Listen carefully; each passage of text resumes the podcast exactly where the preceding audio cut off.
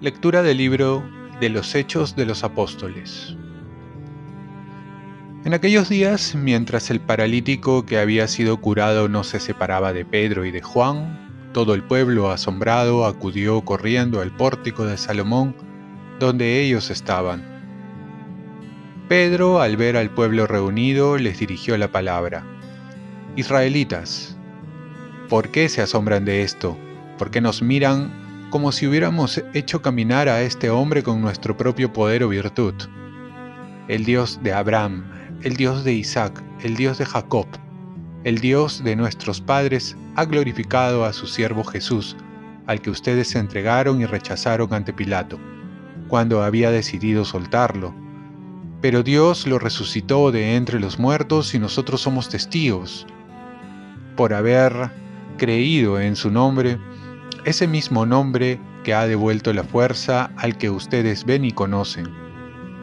Esta fe que proviene de Él es la que lo ha sanado completamente, como ustedes pueden comprobar. Sin embargo, hermanos, sé que lo hicieron por ignorancia de la misma manera que sus autoridades, pero Dios cumplió de esta manera lo que había dicho por los profetas, que su Mesías tenía que padecer. Por tanto, arrepiéntanse y conviértanse para que se borren sus pecados. Así, el Señor les concederá el tiempo del consuelo y enviará a Jesús, el Mesías, destinado para ustedes. Él debe permanecer en el cielo hasta el momento de la restauración universal que Dios anunció antiguamente por medio de sus santos profetas. El Señor Dios les hará surgir un profeta como yo de entre sus hermanos ustedes escucharán todo lo que Él les diga, y quien no escuche a ese profeta será excluido del pueblo. Y todos los profetas desde Samuel en adelante anunciaron estos días. Ustedes son los herederos de los profetas y de la alianza que Dios hizo con sus padres, cuando dijo a Abraham, en tu descendencia serán bendecidos todos los pueblos de la tierra. Dios resucitó a su siervo y lo envió primero a ustedes para que los bendijera, haciendo que se convierta cada uno de sus maldades. Palabra de Dios. Salmo responsorial. Señor, dueño nuestro, qué admirable es tu nombre en toda la tierra. Señor, dueño nuestro, ¿qué es el hombre para que te acuerdes de él? el ser humano para darle poder? Señor, dueño nuestro, qué admirable es tu nombre en toda la tierra. Lo hiciste poco inferior a los ángeles, lo coronaste de gloria y dignidad, le diste el mando sobre las obras de tus manos, todo lo sometiste bajo tus pies. Señor, dueño nuestro, qué admirable es tu nombre en toda la tierra. Rebaños de ovejas y toros, y hasta las bestias del campo, las aves del cielo, los peces del mar, que trazan sendas por el mar. Señor, dueño nuestro, que admirable es tu nombre en toda la tierra. Lectura del Santo Evangelio según San Lucas. En aquel tiempo contaban los discípulos lo que les había pasado por el camino y cómo habían reconocido a Jesús al partir el pan. Estaban hablando de estas cosas cuando se presenta Jesús en medio de ellos y les dice, paz a ustedes. Llenos de miedo por la sorpresa, creían ver un fantasma. Él les dijo, ¿Por qué se asustan? ¿Por qué surgen dudas en su interior? Miren mis manos y mis pies, soy yo en persona. Tóquenme y dense cuenta de que un fantasma no tiene carne y huesos, como ven que yo tengo. Dicho esto, les mostró las manos y los pies. Y como no acababan de creer, por la alegría y el asombro, les dijo, ¿Tienen allí algo de comer? Ellos le ofrecieron un trozo de pescado asado.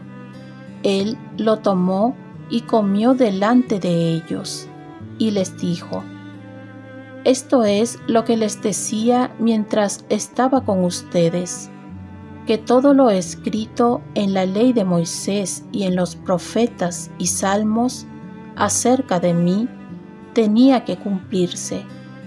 Entonces les abrió el entendimiento para comprender las escrituras y añadió, Así estaba escrito, el Cristo padecerá, resucitará de entre los muertos al tercer día, y en su nombre se predicará la conversión para el perdón de los pecados a todos los pueblos, comenzando por Jerusalén.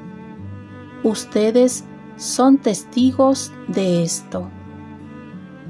Palabra del Señor. Paz y bien. La paz es lo que Jesús nos trae. Uno de los signos de la presencia de Jesús es la paz. Es una de sus primeras palabras que nos trae con su resurrección. Paz a ustedes. Y es que nuestro corazón está hecho para la paz y Jesús lo sabe bien y es quien nos trae la paz y nos la quiere dar. Debemos preguntarnos si nuestro corazón está en paz. Si no es así, tenemos que recurrir a Jesús. Jesús se aparece con su cuerpo resucitado. Es algo difícil de creer, pero es una realidad que Jesús nos muestra mediante tres pruebas. La prueba real y material del contacto físico de los discípulos con Jesús, poniendo en relieve la corporidad del Cristo Pascual. Ved mis manos y mis pies, soy yo en persona. Tocadme y convenceos. Así como en la iniciativa del Señor de comer algo antes de los suyos. ¿Tenéis algo de comer?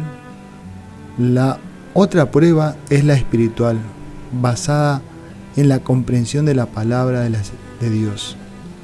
Estaba escrito.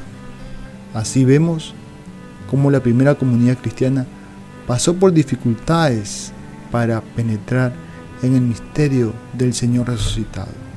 Y la última prueba, que es muy importante también, es ver que Jesús interpreta las escrituras y le dio la potestad a la iglesia para interpretarla mediante sus apóstoles, luego los obispos, y así sucesivamente hasta los pastores de la iglesia de Jesús. Ellos nos siguen explicando la Sagrada Escritura y la iglesia tiene mucho cuidado en ser fiel con lo que Jesús ha hecho.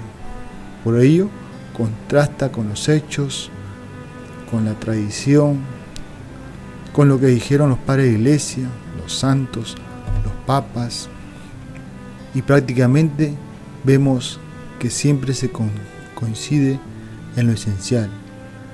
No hay una interpretación a la ligera, ni tampoco de una manera personal, como mucho lo vemos en otros pastores, que cada uno lo interpreta a su manera, sino que la Iglesia Católica tiene en cuenta el magisterio de la Iglesia. Por ello, tenemos que creer también la palabra de Dios, pero sobre todo también ver su interpretación. Oremos, Virgen María, ayúdame a creer firmemente en la resurrección y ser fiel a las enseñanzas del magisterio de la Iglesia. Ofrezcamos nuestro día. Dios Padre nuestro, yo te ofrezco toda mi jornada en unión con el corazón de tu Hijo Jesucristo, que siga ofreciéndose a ti en Eucaristía para la salvación del mundo.